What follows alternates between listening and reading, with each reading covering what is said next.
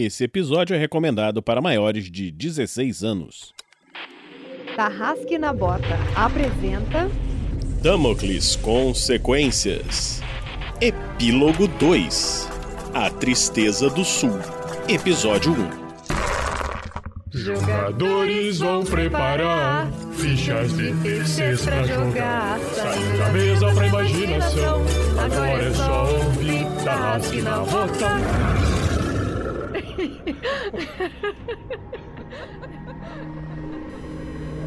Para uma melhor experiência de áudio, use fones de ouvido.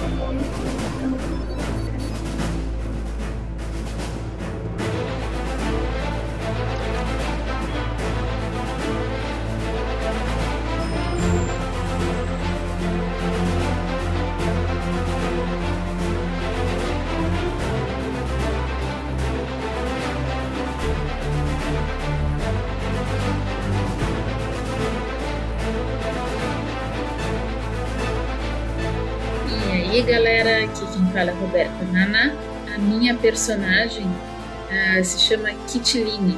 Ela é da raça Coltran e ela é muito boa lutadora e ela luta pela liberdade dos humanos, que nesse mundo são escravizados. E aí galera, aqui é Anderson e hoje eu vou jogar de novo com o Jeremy, que é um clérigo de Plutônio, que acredita que Plutônio é quem move, é a energia que move esse mundo. Bom, eu sou o Nilson e estou aqui também voltando a interpretar Grubachan, agora um capitão de navios voadores, empreendedor, chapa do Trask e outras coisas mais que veremos ao longo do, do jogo. E também posso anunciar outro também, Vinícius? Pode, você está interpretando dois personagens, veja só. Quem é o seu outro personagem, Nilson? O outro personagem chama-se Lúcio, mais conhecido como o Adivinho, que tem cruzamentos de história aí com personagens reais e fictícios.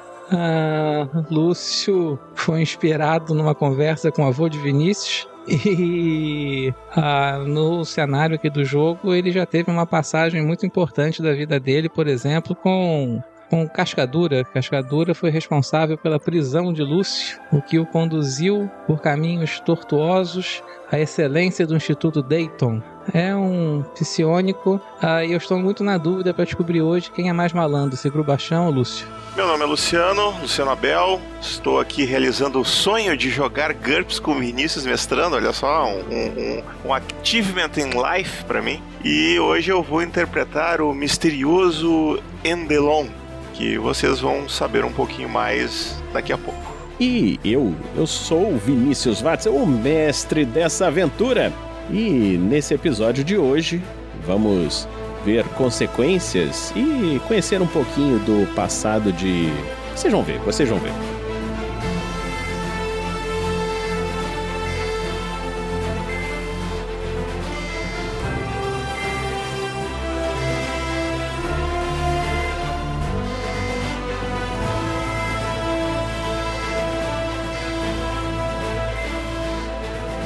Podcast só é possível de ser editado graças ao apoio dos padrinhos e madrinhas do RPG Next. Muito obrigado.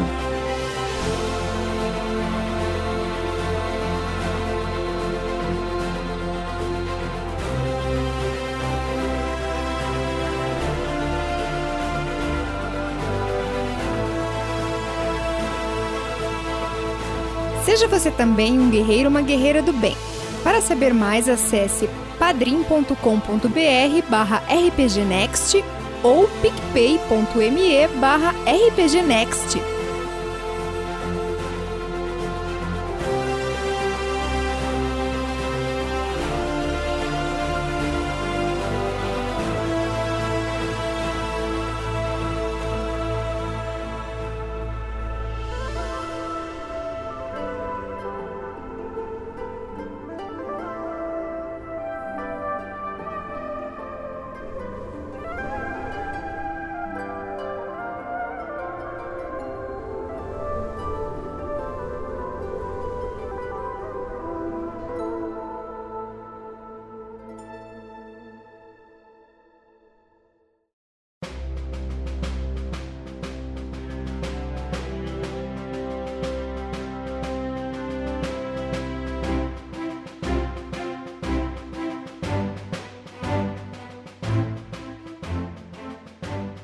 Fala padrinhos, fala madrinhas, Rafael47 de volta, dessa vez com a voz recuperada, minha voz normal, sem aquele probleminha de garganta da última gravação. Então vamos lá. Primeiramente eu queria agradecer todos os padrinhos madrinhas que doaram para o projeto mais uma vez. No áudio passado eu acabei comentando que a gente estava precisando de doações para poder manter o projeto e a nossa intenção sempre é que seja doado mais do que a gente necessita para que sobre para que a gente possa fazer o Guerreiros do Bem.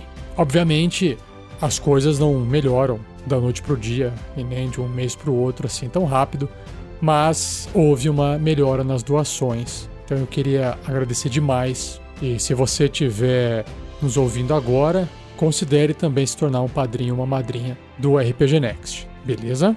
Vamos lá então para o sorteio. O primeiro sorteio que é feito, ele é da magia de nível 20, que se chama Conjurar Criatura. O seu nome é emprestado para um NPC em um episódio do Tarrasque na Bota. Às vezes, dependendo do episódio, não dá para colocar nome de NPC por causa da própria aventura, e dependendo do episódio também dá para colocar um monte de uma vez só, depende do mestre que está conduzindo a história, a aventura. Mas você que vai ser sorteado terá o seu nome eventualmente em uma aventura ou episódio futuro do Tarrasque na Bota, certinho? Então, o sorteado ou sorteada para essa recompensa foi Antônio Eric da Silva Pinto.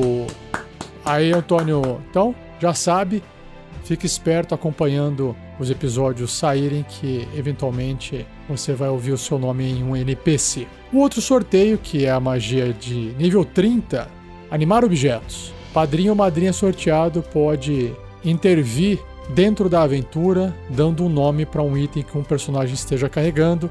Esse nome pode vir carregado de alguma história, algo assim, para que ele possa utilizar, usar e acabar até citando aquele nome eventualmente para lembrar que foi você que deu esse nome ali para o item que o personagem carrega consigo. Então vamos lá. Quem ganhou essa recompensa foi o Allen Araújo. Aí, Allen, parabéns! Lembrando que você já recebeu um e-mail com esse aviso e você pode enviar para a gente se quiser participar um título, nome de um objeto de uma aventura que esteja sendo gravada. Beleza? Por fim, na lista de sorteios, o último é o kit Barutarrasque, que vale a pena eu comentar aqui, que antes a gente estava montando o kit de fato, né? E aí a gente perdeu o fornecedor que fazia a camiseta pra gente. Então a gente está entregando um voucher pro padrinho, assim ele pode adquirir o produto que ele tiver interesse. Não é fácil a gente reunir produtos de baixo custo e enviar isso via correios. Geralmente quando você adquire peças unitárias, o preço vai lá em cima. E aí se torna inviável a gente sustentar o kit da forma que estava antes. Antes era um amigo meu que fornecia as camisetas e hoje ele não pode mais fornecer esse tipo de serviços para gente. Então a gente teve que fazer uma pequena alteração. E se você estiver nos ouvindo agora e quiser sugerir também algum kit do Baru Tarrasque diferente que seja viável economicamente falando, entre em contato com a gente ou manda um e-mail sugerindo o que é que poderia ser enviado para os padrinhos e madrinhas. Beleza? Então, o sorteado para essa recompensa foi o Kael Serpa. Aí, Kael, parabéns! Você já recebeu um e-mail também com mais instruções para a gente poder se falar e te enviar essa recompensa, beleza? Continuando aqui com as recompensas, uma delas é para todo mundo que nos apoia com 20 reais ou mais, que é citar o nome de cada um de vocês.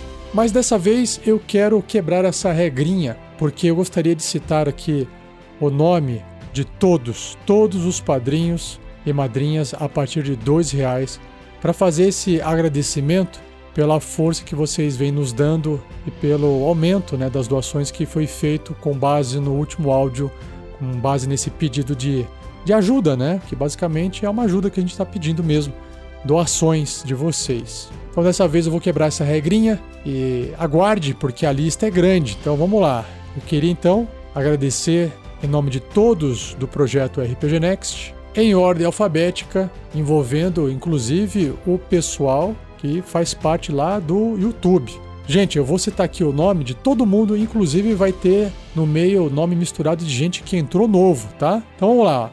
Um agradecimento, então, nominal a Alesso Sartorelli, Alex Primo, Brustolin, Alexandre Varachim, Palaoro, Alisson Sturza, Alan Flauzino, Alien Araújo, Ana Carolina, Anderson Kei Saito, Anderson Ribeiro, André Bertocco, André Bonfim Ferreira, André Licastro, Anthony Cuco, Antônio Eric da Silva Pinto, Breno Baiardi, Bruno Manzini Silva Ishimoto, Bruno Schmoller May, Carlos Eduardo Medeiros Pessoa Filho, Cleiton Torres Machado, Cristiano Souza, Christopher Marques, Daniel Cardoso, Danilo Negrão, Diego Aparecido Alves Martins, Diego Contiero, Diego Mota da Silva, Diogo Pasquato, Eduardo Antônio de Lucena Lisboa, Henrique Miguel, Erickson Thales Frois, Fábio de Souza Jorge, Fabrício Custódio, Fabrício Guzon, Felipe Martins Buccini, Felipe Massal, Felipe Oliveira, Felipe Pou, Fernando Souza, Felipe Martins, Flávio Romero Acácio Barbosa, Follinger Trepson, Gabriel Cesário Gomes, Gabriel Constantino Ramos de Oliveira, Gabriel Mezena Lopes, Gamer Kazi, Gilberto Lima, Gleico Pereira, Guilherme Clay Garcia, Guilherme Resch, Gustavo Bernardo, Gustavo de Paula Teixeira, Gustavo Vieira Santos, Heitor Moraes, Henrique Dairic, Henrique de Oliveira Paroli, Helbert Felipe, Érica Freitas, Hugo Dourado, Humberto Dotto, Iomar Mendel Pereira Júnior, Ivo Toichi Wakasugi, Jean Kank, Jefferson Estevo, João Barbosa, João Teles, João Vitor Freire Antônio dos Santos, Jonathan Pitanga, José Enio, Benício de Paiva, Kael Serpa, Caroline, QGC Moura, Catarine, Medrado Magalhães, Larissa Valentim, Leandro, que não tem sobrenome ainda, Leandro, atualize. Leonardo Kliman, Leros Gremori, Lino Augustus Rodrigues Bandeira, Lohan Negres Ronche, Luan Martins, Lucas Moreno, Lucas Zingar de Jesus, Lúcio Márcio Soares Couto, Luiz Laveneri, Maico Cristiano Wolfart, Maicon Pereira, Marcelo Duarte Vergles, Marcelo Machado, Marcos Alberto da Silva, Marcos Paolo Mesquita e Sabino, Maria Eduarda Araújo da Cruz Pereira, Maísa Rodrigues Feitosa, Micael Steffen, Michel Nantes, Murilo Fernandes Lobato Marques, MW, Nilson Dória, Patrick Marques, Patrick Pereira Lermen, Paulo Alfredo Medeiros da Fonseca, Paulo Henrique Jericó, Paulo Lima, Pedro Souza, Rafael Pieper, Rafael Teixeira Lisboa, Rafael Anderson, Renan Lucena, Renato Gomes Silveira, Ricardo Gomes, Ricardo Novoa, Robson Pereira Helmer, Rodrigo Queijo Ferreira da Silva, Rômulo Torres, Rubens Mateus Padovese, Rodá Silva, Samarone Cardoso, Sandro Rogério de Abreu Duarte Filho, Sérgio Creles Júnior, Thiago Kesley, Valdo Raia, Vitor Adriel Todescato Keller, Vitor Breda, Vitor Castro de Araújo, Vinícius Abreu Machado dos Santos, Vitor Busso, Vitor Carvalho, Walter Tadeu Passold, Wevson Guimarães, William Valer, Ian Vinícius, Yáscara Fernandes dos Santos e Igor Henrique. Ufa, acabei! Praticamente são 130 padrinhos e madrinhas e é por isso que não dá para falar o nome de todo mundo toda vez. E é por isso que foi feito aquele filtro de recompensa para quem apoia com 20 reais ou mais. Mas dessa vez, só para ficar aqui registrado, né, um agradecimento a todos vocês. O nome de todos vocês também está dentro da página de doadores no site do rpgnext.com.br. Pessoal, agradecido mais uma vez. Continue nos apoiando. Se você estiver passando por algum problema financeiro e cogitar deixar de apoiar o projeto, considere baixar o valor do apoio. Assim você continua apoiando com um pouquinho todos os meses. No Padrim é possível de apoiar com dois reais por mês e no PicPay cinco reais são os menores valores. Então é melhor que você continue conosco, nos apoiando todo mês com quantias pequenas, do que você ficar um ou dois meses apoiando um valor que para você não é possível de você manter e depois acabar saindo, tá bom? Considere isso. Mais uma vez agradecido. Um abraço para todos vocês, padrinhos, madrinhas. São vocês que fazem boa parte desse projeto se sustentar. Existe o nosso trabalho, trabalho de produção, trabalho de divulgação, tem uma equipe por trás que faz parte administrativa, mas também existem gastos, principalmente com a edição, que são vocês que sustentam. Então queria agradecer mesmo, de coração. Beleza, pessoal? Então até o mês que vem, quando eu voltar aqui com mais um áudio de recompensas para os padrinhos e madrinhas do RPG Next. Abração, até mais!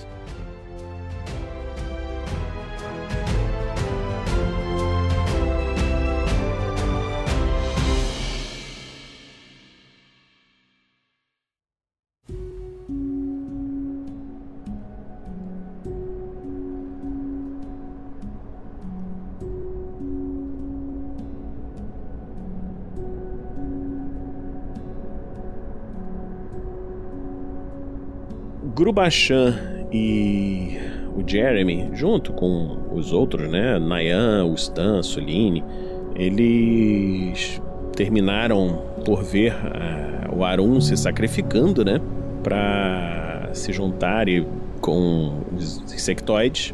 E vocês, o Grubachan e Jeremy, vocês estão mais ou menos juntos e tal, conversando. E vocês viram que a Suline ela tá muito irritada, muito chateada. Ficou lá no, no quarto, isolada lá com o Stan durante algum tempo. Então, vocês estão já na praia, é, com o barco ali parado. E vocês veem que aquele aquele homem barata, lembra lá do final da outra aventura? Aquele cara meio misturado lá de inseto com humano e tal. Ele vem trazendo dois ovos, assim, meio grandões assim. Ele entrega pro Grubachan os dois, assim, né? Eu aguento com isso? Aguenta, né? Não, não são gigantões, não. São uma coisa, assim, tamanho. Sei lá, uma bola, duas bolas de futebol, assim, grandes. Ah, tá.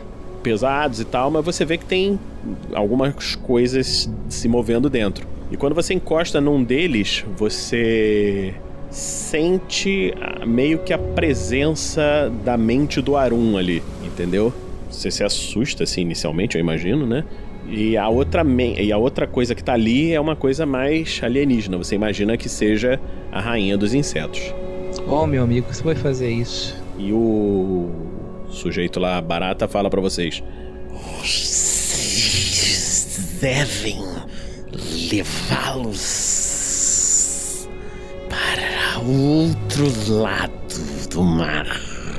Uh, meu amigo, o outro lado do mar é muito grande. Você pode ser mais específico? Aí você sente assim na sua mente uma, uma imagem que você reconhece. É a cidade de Bragança. Entendo. Foi Arun que fez isso? Você quer, quer rola aí o seu IQ para tentar descobrir se você acha que é ele, se você...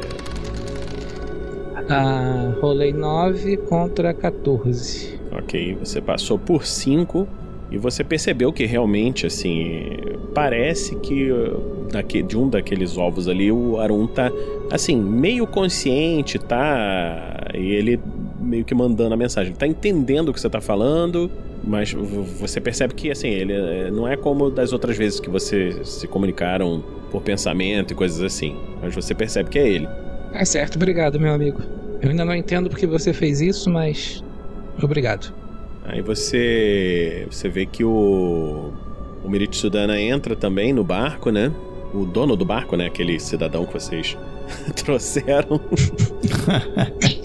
De livre espontânea vontade. De livre espontânea vontade. Claro, ele também catou um monte de ouro na praia, né? O Grubachan também catou, né? Que eu lembro. É... E assim, ele fala: Vamos então? Vamos voltar, mas não de onde viemos. Vamos para Bragança. Mas não viemos de Bragança. Ah, tudo faz. É pra lá que a gente vai. Vocês são muito estranhos. Aí você vê que ele liga lá, prepara as coisas pro barco seguir, né?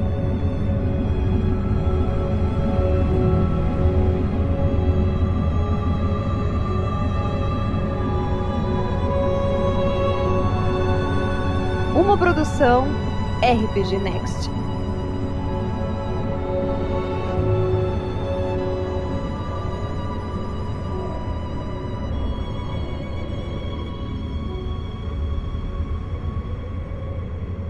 E vocês seguem durante um tempo, vocês levam algumas semanas, né? O Jeremy joga uma jogada de percepção. Jeremy jogou contra 17 e teve uma margem de sucesso de 6. Você consegue perceber enquanto vocês estão nessa viagem, vocês conversam entre si, né? E você vê que a, a Suline, ela tá se isolando de todo mundo, entendeu? Não tá querendo conversar, tá lá ela, só, só o Stan que fica junto dela. E você percebe, né, que ela tava muito chateada da vida, com- principalmente com a com o que aconteceu no final, né, da queda de Upanishads e tal, a mãe dela tendo morrido antes e isso tudo ela tá muito revoltada. Num determinado momento na viagem, você percebe uma coisa, você vê que parece ter um fio de água, vocês ainda estão por cima do oceano, né?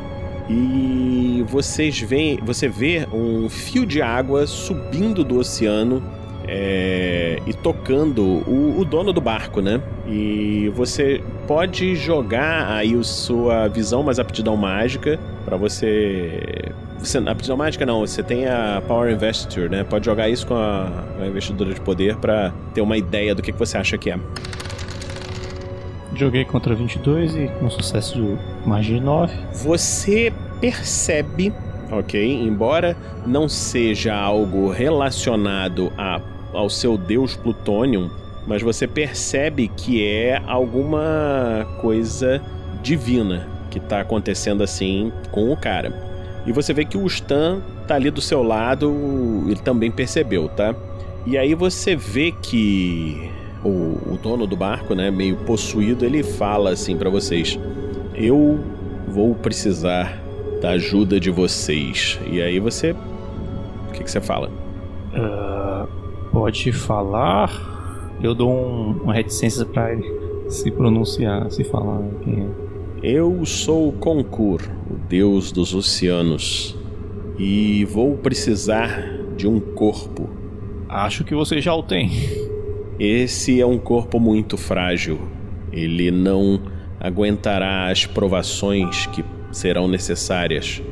Eu vou ajudar o mundo, mas eu não posso sair dos mares. E aí você viu que o, o Stan se prontificou lá, não, vamos ajudar, vamos tal, e, e meio que se prontificou nisso, né? E aí o Grubachan, o Jeremy te chamou a atenção assim, você viu, né? E nisso vocês viram que o, o Stan se prontificou aí tentar conseguir um corpo pra ele. Ele falou: Não, eu, eu vou junto com a Suline, vamos fazer isso. Vocês tentam falar: Não, mas então vamos também e tal. E aí você vê, o, você recebe a- o, o comando do Arun na sua mente, né? É, ele falando. E aí você agora consegue perceber a voz dele pela primeira vez. Não, Grubachan, essa missão fica pra eles. Vocês têm que me ajudar a entrar em contato com os Coltranos. Eu preciso falar com eles. Assim, essa difícil de entender, né? Ele tá meio com aquela voz de criança de novo, mas difícil e tal, mas você entende isso. Vocês seguem no barco durante muito tempo e depois de algum tempo vocês chegam finalmente, né, na cidade de Bragança.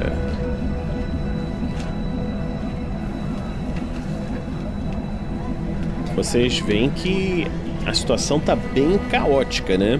As pessoas estão agitadas, todos falando: Você viu o que aconteceu? Nossa, a Panichat foi destruída. O que está acontecendo? É, Zaldor está lutando contra aquela força das trevas. Sei que lá e tal.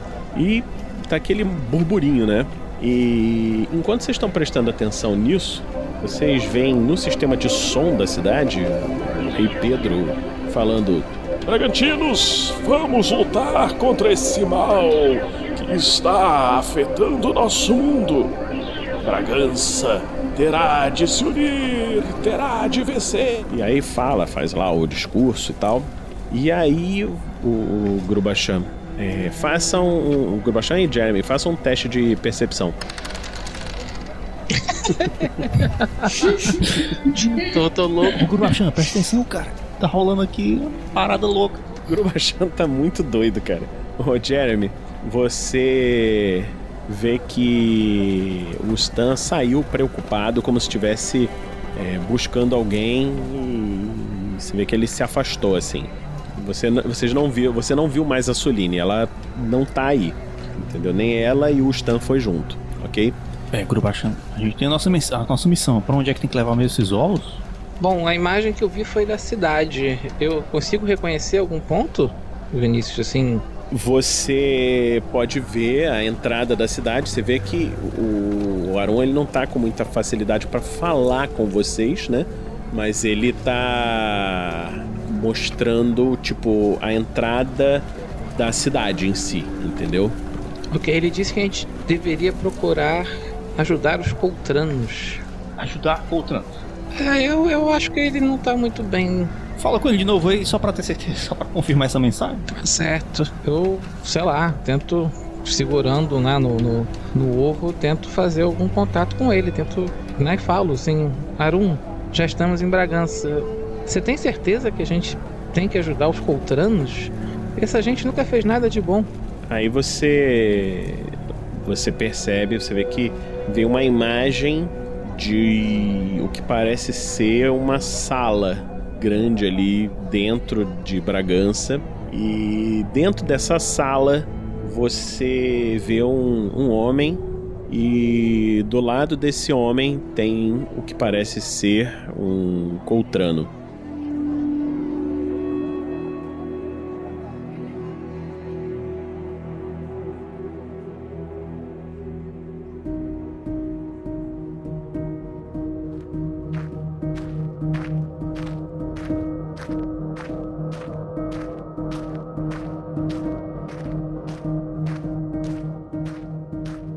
Endelon, o seu mestre, o seu dono, vocês estão é, lutando, assim, se preparando para sair, né?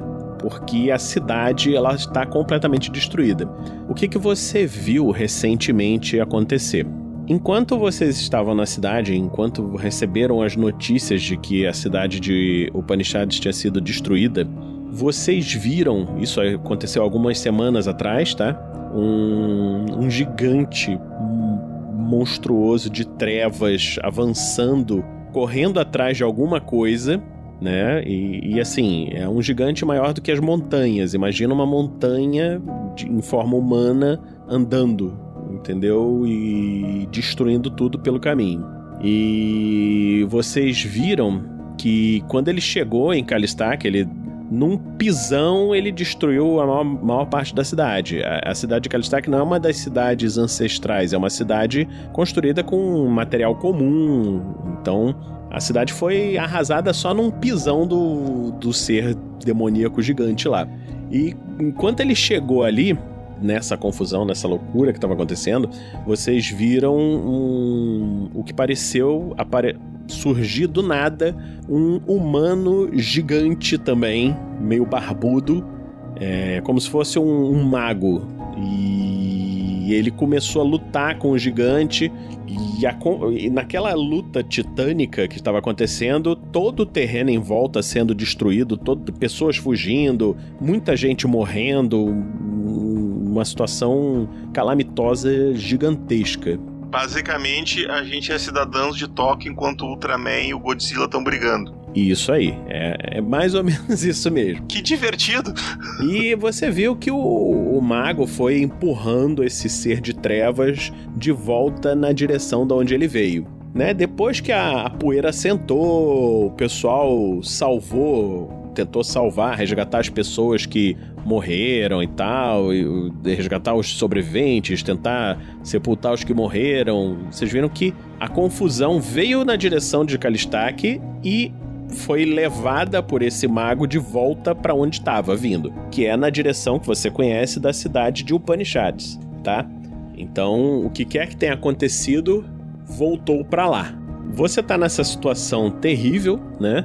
É, muitos é, escravos é, se rebelaram contra seus mestres, muitos humanos mataram coltranos e, está numa situação bem, bem complicada, entendeu? Tem um caos social total, entendeu? E você, nessa situação, você precisa tentar se decidir se você acha que vale a pena você ajudar esse cara que te ajudou, né? Que te tirou daquela situação que você tava lá com outro aquele Coltrano mais malvadão, né, o Lord Killant, ou se você pretende se aproveitar dessa situação Do que eu simplesmente conheço fugir. nesse. Do, do, do- do mundo, assim, do, do, onde eu vivi nesse tempo que eu tava com o, o Killant. Quais seriam as minhas chances de sobreviver se eu fugisse? Não, assim, você você tem um pouco de dúvidas sobre si mesmo, entendeu? Que você passou preso muito tempo e tal. Agora, você tem uma perícia, deixa eu ver aqui, ó, se tá aqui. Hidden Lore, Morcron. Rola essa perícia, por favor. Quase um sucesso crítico. Acertei com margem 6.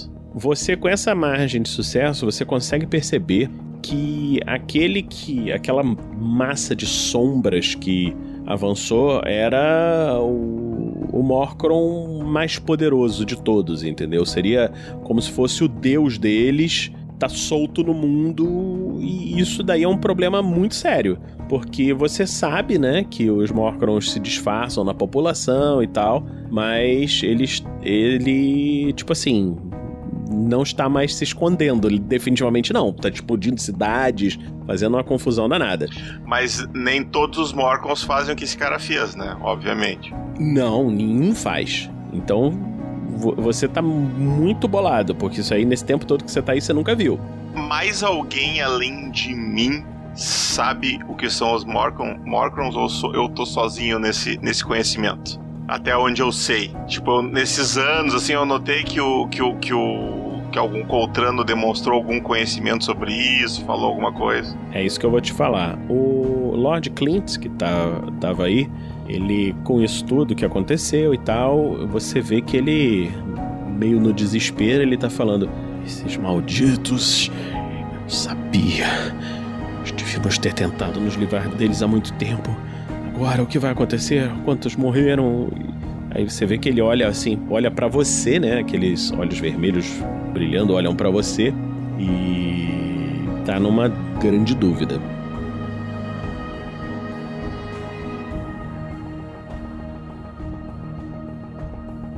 Kitiline, você, depois que lutou contra o Morcron Malgevru, você acabou se separando dos seus amigos, você decidiu seguir em direção ao, ao sul, tentando voltar para os territórios coltranos, onde você iria ver se conseguia aliados para continuar na sua ideia de libertação da- dos humanos, né?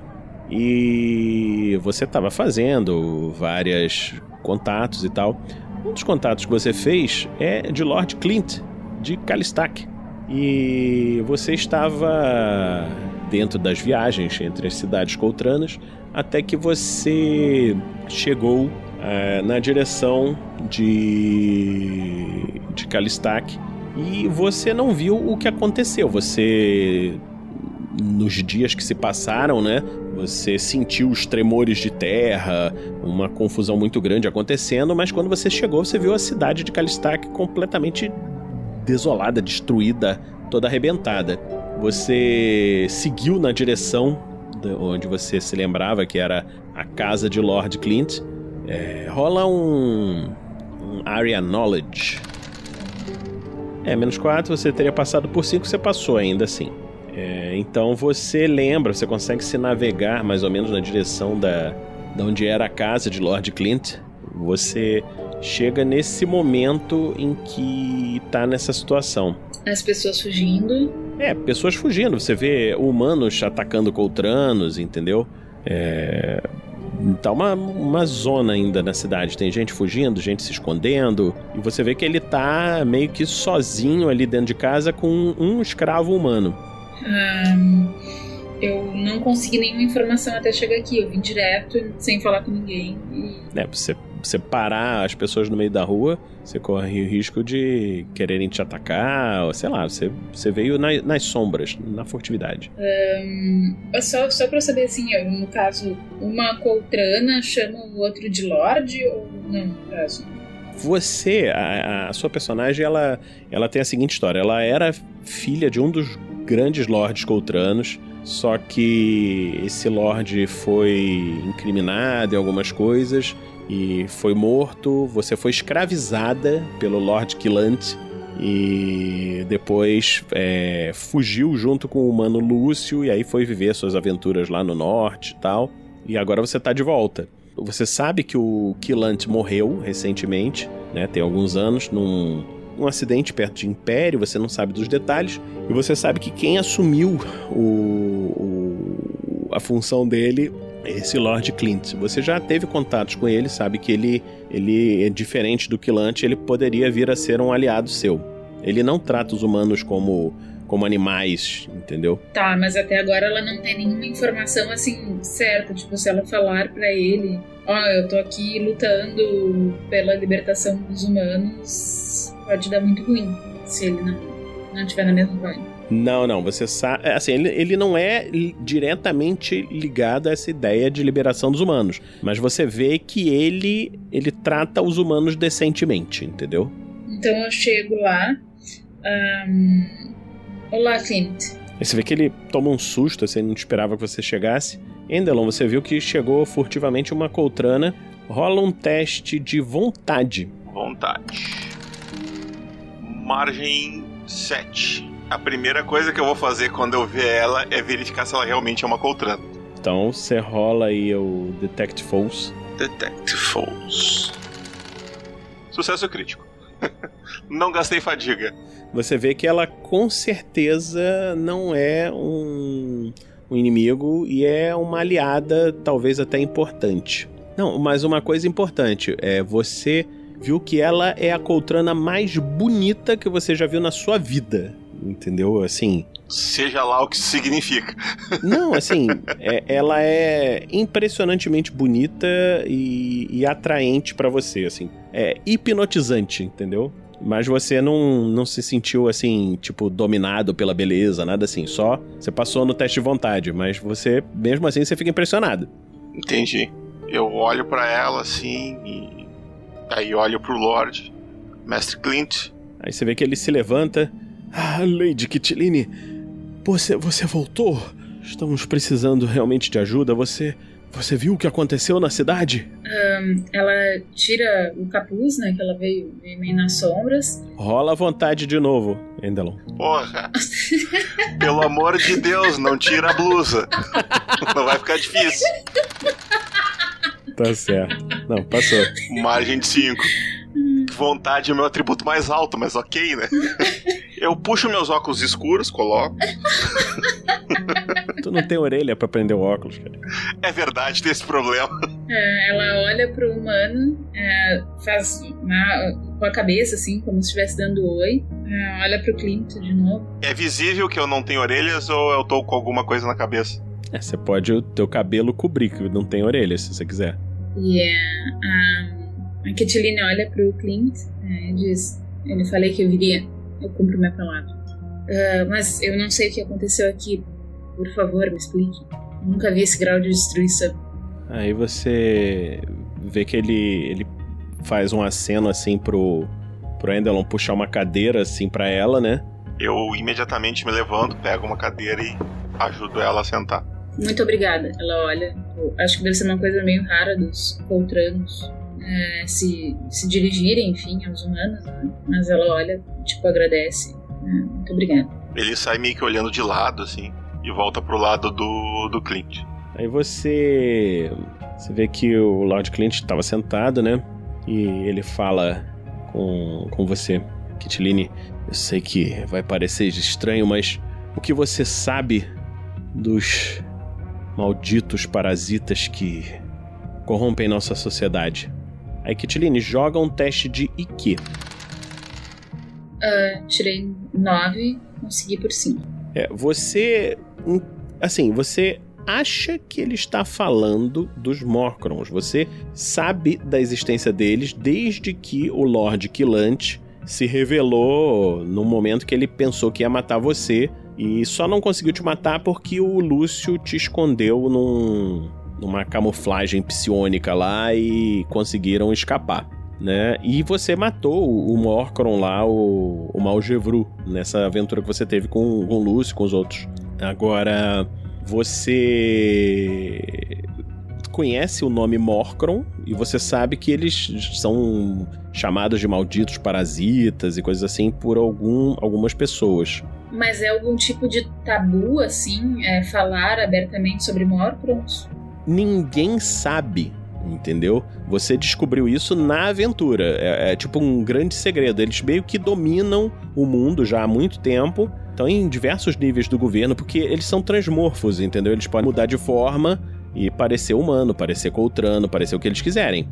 E estão muito ligados aos necromantes lá na parte dos humanos, entendeu? E aqui no, nos coltranos estão em todos os níveis de governo que você conhece. Quando ele fala dos malditos parasitas, dá pra notar que o, o Endelon dá uma olhadinha, tipo, pro lado, assim, depois abaixa a cabeça, assim, para que ninguém tivesse percebido que ele sabe de alguma coisa. Ah, eu posso fazer um teste de observação, alguma coisa assim, pra ver se eu percebi? Pode. Percepção. Perception. Eita! Passei ali ali. É, você percebeu que o Endelon, assim, tipo, sabe de alguma coisa. Tá. Ahn, eu arrisco, ah, me arrisco, né? A dizer. Eu imagino que você se refira aos. E aí ela fala baixinho, assim. Os mortos. Aí ele. É pra você ver que o, o Lord Clint se, se surpreende um pouco e. Endelon, você também se surpreende? Bastante. É a primeira vez que eu vejo alguém falar essa palavra, fora o, o Quilante, né? Ele tá com os olhos arregaladão, assim. Ele, aí o Lord Clint fala: então você sabe deles. Ela só sacode a cabeça. Com uma cara bem séria. Eu temo que Lord Quilante fosse um deles. Você sabe disso? Sim, com certeza ele era um. Eu deveria imaginar. Alguém tão pervertido e maligno certamente seria um deles. O Endelon tá fazendo positivo com a cabeça, assim. com a cabeça baixa, assim. Aí você vê que ele olha pra você. Você sabia disso também, meu amigo? E você vê que ele nunca te chamou de teu amigo. Eu olho nos olhos dele, assim. Sim. Mas eu não sabia em quem confiar até agora. Aí você, você vê que é- é- isso, isso daí a Caitlyn fica impressionada também. Você vê que ele se levanta, puxa uma cadeira e bota lá pro Endelon sentar. Ele senta, assim, tapando as partes. Meio, meio curvadinho, assim, olhando pra baixo. Então nós temos um problema muito sério. A Kitline usa algum tipo de capa, alguma coisa? Sim, Ah, ela pega uma capa e coloca por cima do coitado. Tira a capa, se levanta, coloca. Um pouco de dignidade. Ela olha pro Clint e diz assim: um pouco de dignidade. É a primeira vez que tu vê ele sorrindo, assim, ele pega a capa, assim, e se, se cobre, assim. Quando ela chegar perto de mim pra botar a capa, eu vou falar bem baixinho, assim. Eu consigo percebê-los. A Kathleen olha e, tipo, tenta disfarçar, sabe? Ela fica surpresa, assim, mas ela tenta disfarçar a surpresa e volta com a sua poker face. nós vamos precisar de ajuda. O governo dos Coltranos está todo tomado. Eu creio que a nossa única saída vai ser buscar a ajuda dos humanos.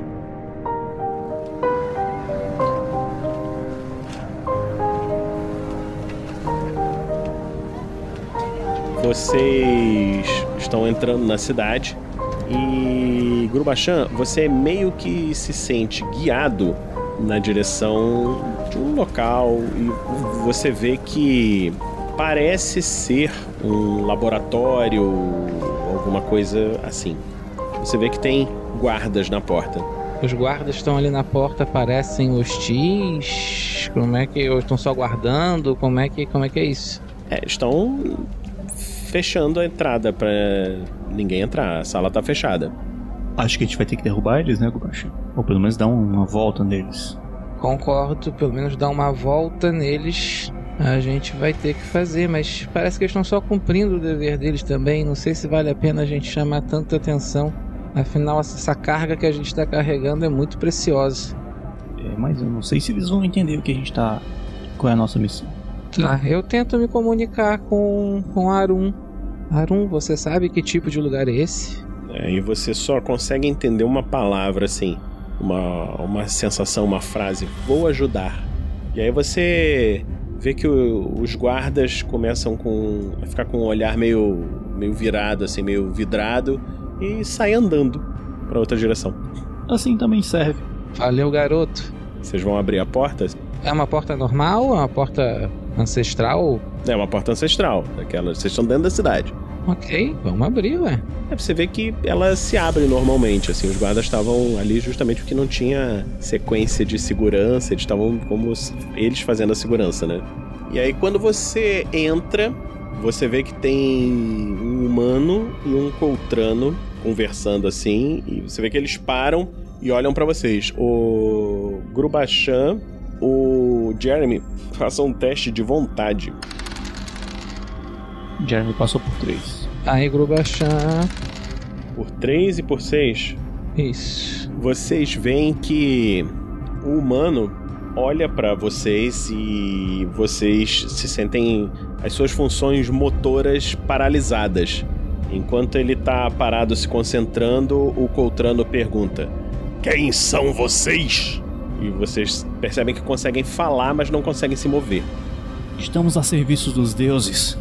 Se querem salvar esse mundo que vocês consideram bom, que ainda tem alguma coisa boa, acho bom nos ouvirem.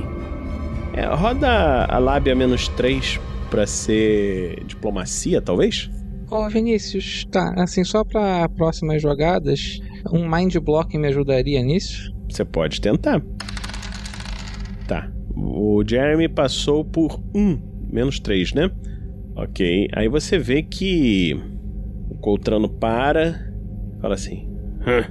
Os deuses, não é? O que você acha disso, John? Você vê que ele tá concentrado ainda.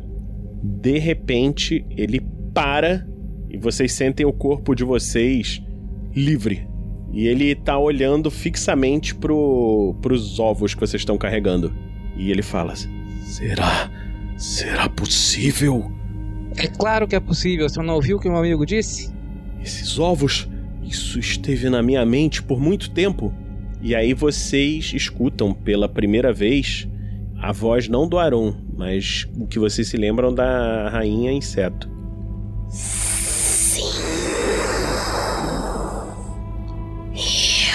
Eu me comuniquei com você, John Morrow. E aí você vê que ele ele cai na cadeira. Coltrano que estava do lado dele aperta um, um botão na, na mesa. Vocês perceberam nitidamente. E ele meio que tá protegendo o John, né? Nós não viemos fazer mal, só estamos cumprindo a missão. Eles nos mandaram até aqui. Espero que vocês saibam o que fazer. Vocês veem que chegou um, um humano. Esse humano que chegou aí, junto com uns guardas, é o Lúcio. Só que antes dele chegar, o que Lúcio estava fazendo?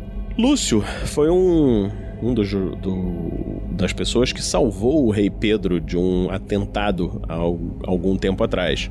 Então ele é sempre muito bem-vindo na cidade de Bragança.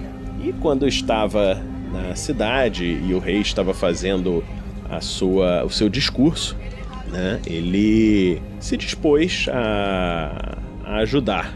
É, ele acabou de fazer o discurso lá, chamando a população para lutar pela liberdade, a humanidade e tal. Você tinha chegado lá justamente para, assim, você voltou para a cidade que você mora, né, que é Bragança. E aí aconteceu essa confusão. Aí o rei acabou de falar isso. O que, que você conversa aí com o rei? Meu bom rei Pedro, como vai o senhor? Ora, Lúcio, ou você? Que bom que veio aqui, meu amigo. Em que eu posso ajudar Vossa Majestade neste momento de crise? Você soube das notícias, Lúcio? Ah, meu rei, eu não sei de nada digno de nota desde o momento que eu salvei sua digníssima vida daquele demônio.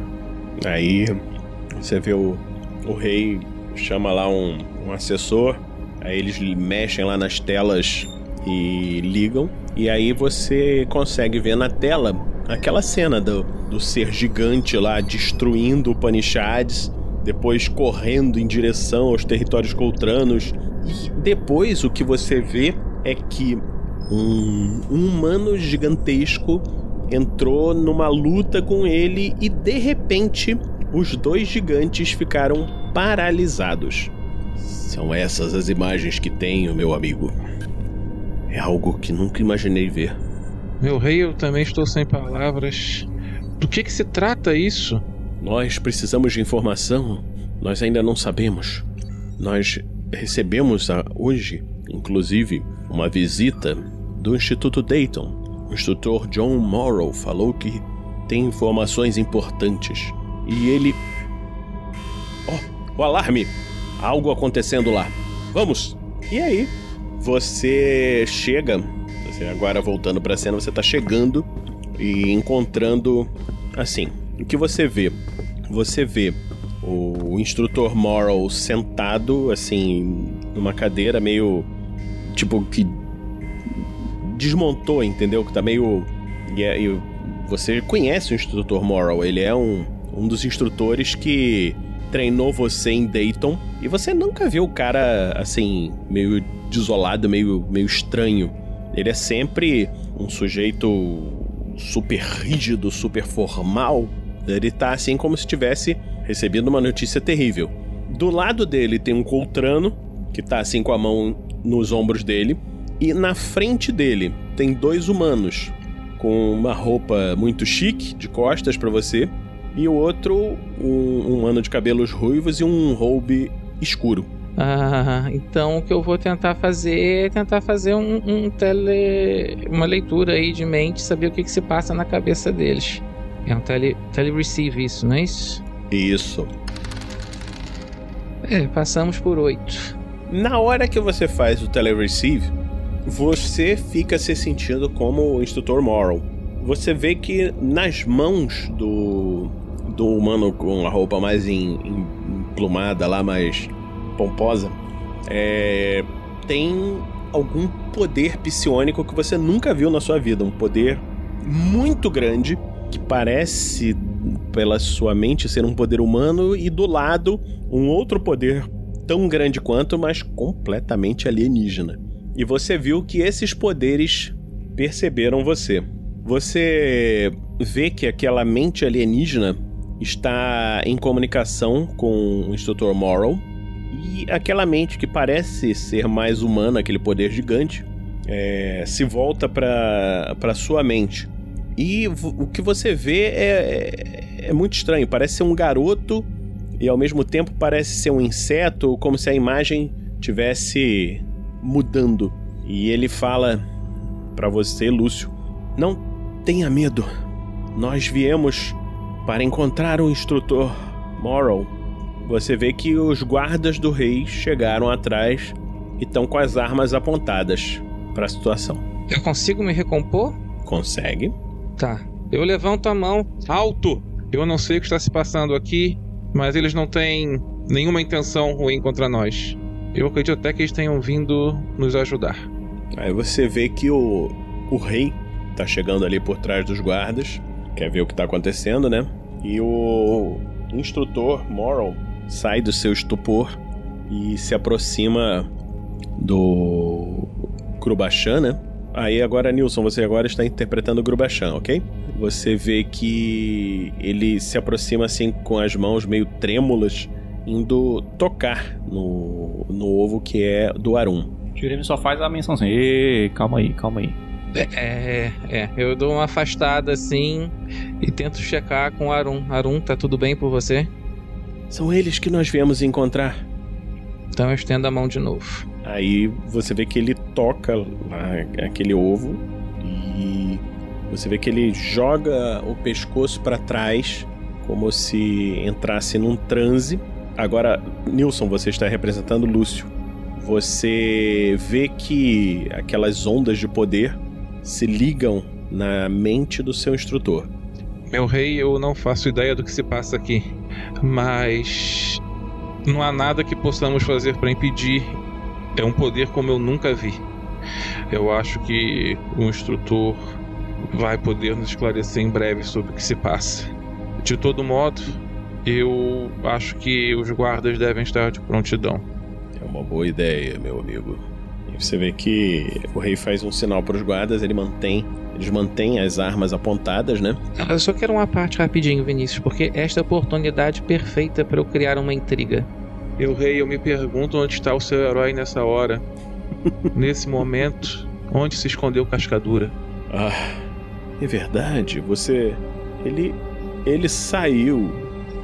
Você vê que nesse momento o instrutor abaixa assim a cabeça e fala: Esse vai ser então o nosso destino. Aí ele, ele estende a mão pro Grubachan, né? Como quem tá pedindo você entregar os ovos do, do Arun e da Rainha Inseto para ele. Bom, o Arun já, já autorizou, falou que ele é do bem. Ah, eu entrego da rainha, sem muita cerimônia. O segundo eu seguro firme assim com duas mãos.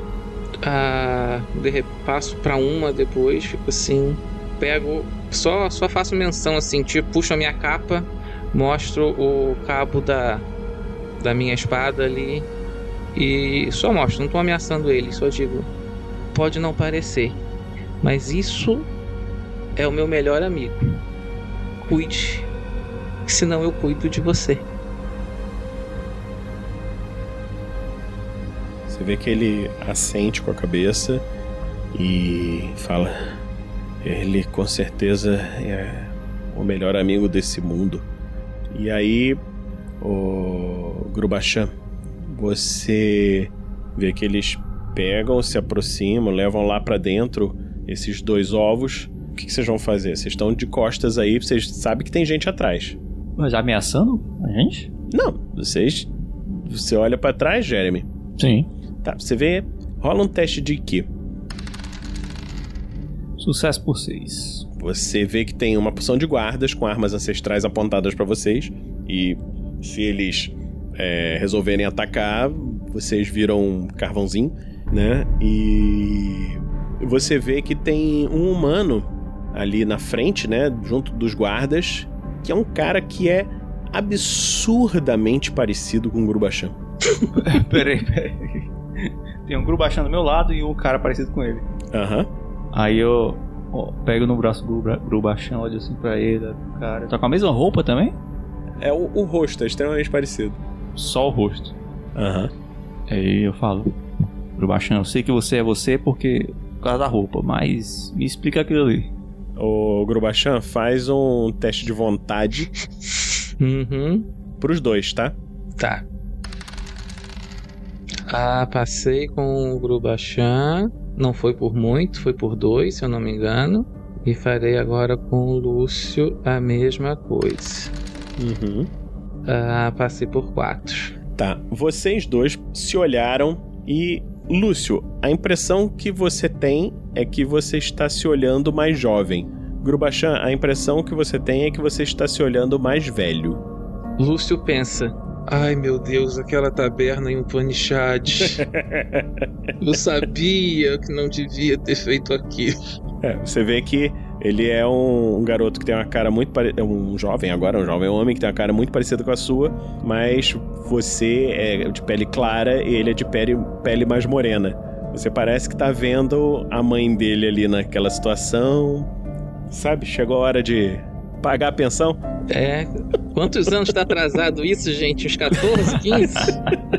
Grubachan vai jogar cálculo de improbabilidade. É, você vê que dentro dessa situação altamente improvável, é quase certo de que ele seja seu pai. O Jeremy só pensa, complicado. Então era de você que a minha mãe não queria falar?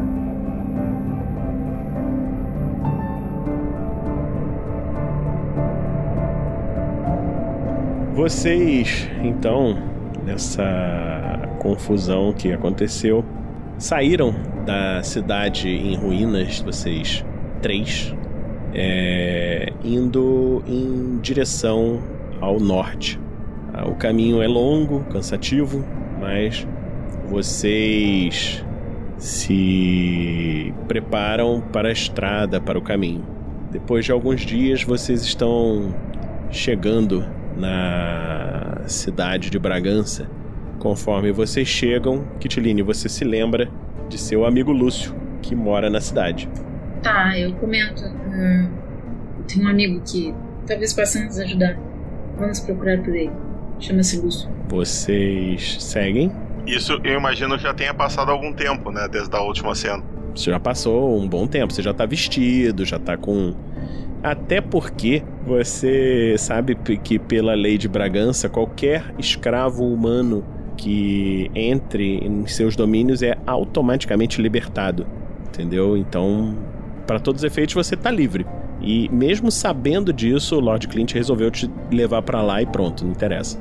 Entendeu? O que demonstra que ele tá como seu amigo mesmo. Nesse, nesse tempo de viagem, eu só queria é, fazer um negócio. Na verdade, assim, a rebelião, a Aliança Rebelde, muito provavelmente deve precisar de uma série de, é, de equipamento, esconderijo, né, um monte de armas e tal. E então eu vou, tipo, vou tentando tatear terreno, sabe? Jogando uns verdes, assim, pro, é, pro Clint, pra ver o que que eu extraio, assim? Se eu consigo entender se ele seria um aliado ou não, entendeu? Sim. Como é que você quer fazer isso? Esse jogar um verde, não sei o quê, o que que, como que você quer convencer, como que você quer tentar fazer isso? Olha, as perícias, ela tem diversas coisas. Ela tem trato social, ela tem arte erótica, linguagem do corpo, é, tem várias coisas. O que que você vai fazer com ele? Tá, não, assim, é mais tipo assim, ó, sabe? A hora que tá todo mundo na volta da fogueira comendo alguma coisa, sabe? Aí puxando uns assuntos, assim, tipo, ah, pois é, puxa, o jeito que tratam os humanos, né? Que chato. Quando será que isso vai mudar, sabe? Então rola o seu. Pode. rola o seu trato social, assim. Então não. rola o seu IQ mesmo. É melhor. Puta que pariu. Ah, tá, deu, deu por um. Por um. Tá bom. Você consegue ver que, assim, aparentemente ele é um, um aliado seu. Entendeu? Não teria por que não ser. Mas, mas assim, eu sinto que ele é. Tipo assim, que ele tem tanta paixão pelo tema a ponto de se colocar em risco. Porque, assim, por exemplo, esconder um humano no- em casa, é, dar armas pra. re- Tudo isso gera uma série de riscos pro pessoa. Ele meio que já fez isso, né? Com, com esse humano que tá aí com vocês. É, tá, tá bem. Tá, então. ah, enfim, eventualmente, quando eu tiver alguma necessidade, eu já sei que, tipo, posso contar com ele, ou pelo menos espero poder contar com ele. Há quantos dias nós estamos viajando? Cara, eu tenho que olhar no mapa. Mas é, são alguns dias. Tá, em, em algum momento dessa viagem ficou é, eu e a Kitiline de, de guarda e o, e o Clint dormindo. Pode ter ficado. Então eu queria aproveitar para conversar com ela quando ele não estiver ouvindo. Tá bom. Ah, você conhece ele, Lord Clint, há muito tempo? Conheço, eu conheço ele há muito tempo. Ele é uma pessoa de confiança. Entenda, é um pouco difícil para mim confiar. Ah, eu sinto que posso confiar em você. Natural, na sua posição também não confiaria em qualquer um que você faz bem. Servi durante muito tempo sob o jugo de Killiant. Quando ele fala o Killant, é, você. Kitline, você percebe que ele sofreu bastante nessa situação. E você sabe o que, que era o Killant, um monstro sádico, pervertido, que todo tipo de maldade, as coisas piores que você pudesse imaginar, ele faz.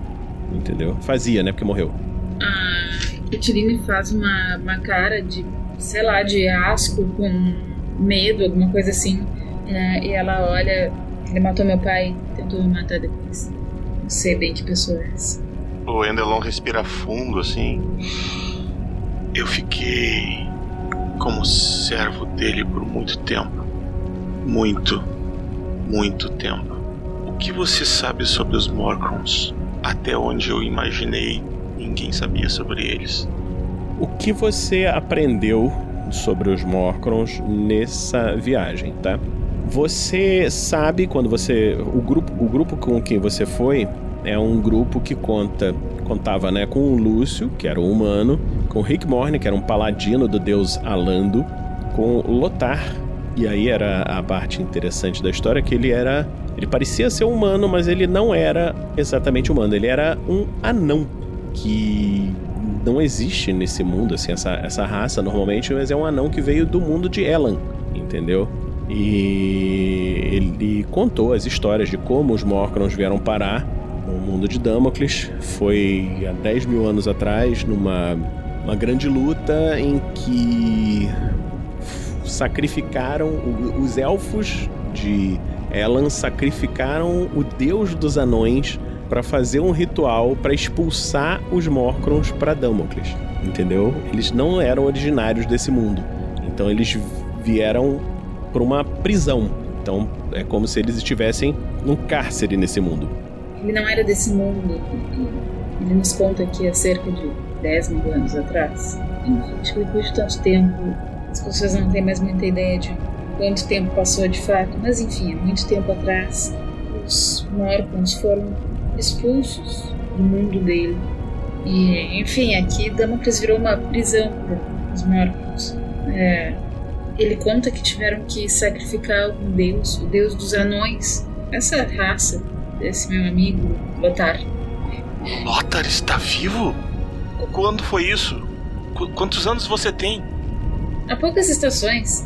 Provavelmente devemos encontrar ele Bragança. Vocês são amigos? Se conhecem? Pai, ele, ele cai de joelhos assim e começa a chorar assim. Eu achei que eles tinham morrido, eu achei que. Eu achei que era minha culpa. Fazem 200 anos desde que eu achei que eles tinham morrido. Como assim 200 anos? Eu, eu tô perdida. Nesse momento eu tô perdida. Ele olha para ti nos olhos pela primeira vez, ele ergue a cabeça assim, fica de pé, olha para ti e eu vou fazer um alter visage. Certo. Descreve o que, que ela vê. Ele tira o, os cabelos assim, e tu vê que no, ele só tem os buracos das orelhas, as orelhas deles foram arrancadas. E aí tu vê elas começam a crescer assim e se formar. E elas vão subindo, subindo, e elas continuam subindo um pouco mais do que uma orelha humana até ficarem pontudas. Eu também vim de Elan, junto com Lota. E quem mais você conhece daquele grupo? Os outros que, que estavam conosco, um era um Goblin, foi morto e está no museu atualmente o corpo dele. E o outro era um humano, ele morreu há, há, há muitas eras só conhecia Lothar, mas eu achava que ele tinha morrido. O, o que, que aconteceu para eu achar que ele tinha morrido? Vocês foram capturados, né? Eles pensaram que vocês eram humanos. Você e o, o Lothar e o, e o próprio, que era humano mesmo, né? É, e botaram vocês como escravos. Você achou que ele tivesse morrido porque você nunca mais o viu depois de algum tempo, mas na verdade ele tinha fugido. Ele tinha conseguido fugir. Bom, quando fomos capturados, eu e Lothar fomos tomados por humanos e feitos escravos, enquanto o Goblin foi, enfim, dissecado e estudado. Uh, depois de um tempo, nós, nos, nós fomos separados e eu assumi que ele havia falecido porque eu nunca mais o vi. Então ele, ele conseguiu fugir. Só pode para eu nunca mais ter encontrado. Sim, ele fugiu. Ele. Acho que ele chegou a comentar alguma coisa sobre isso em algum momento. É, mas. Sim, você provavelmente reencontrará seu amigo. É a primeira vez que eu sinto um pouco de esperança nesse lugar. Obrigado. Ele se senta assim agora. E a... as orelhas desaparecem. Os novos amigos passam a noite conversando e reminiscendo sobre o passado e, para Endelon, pela primeira vez, uma esperança no futuro.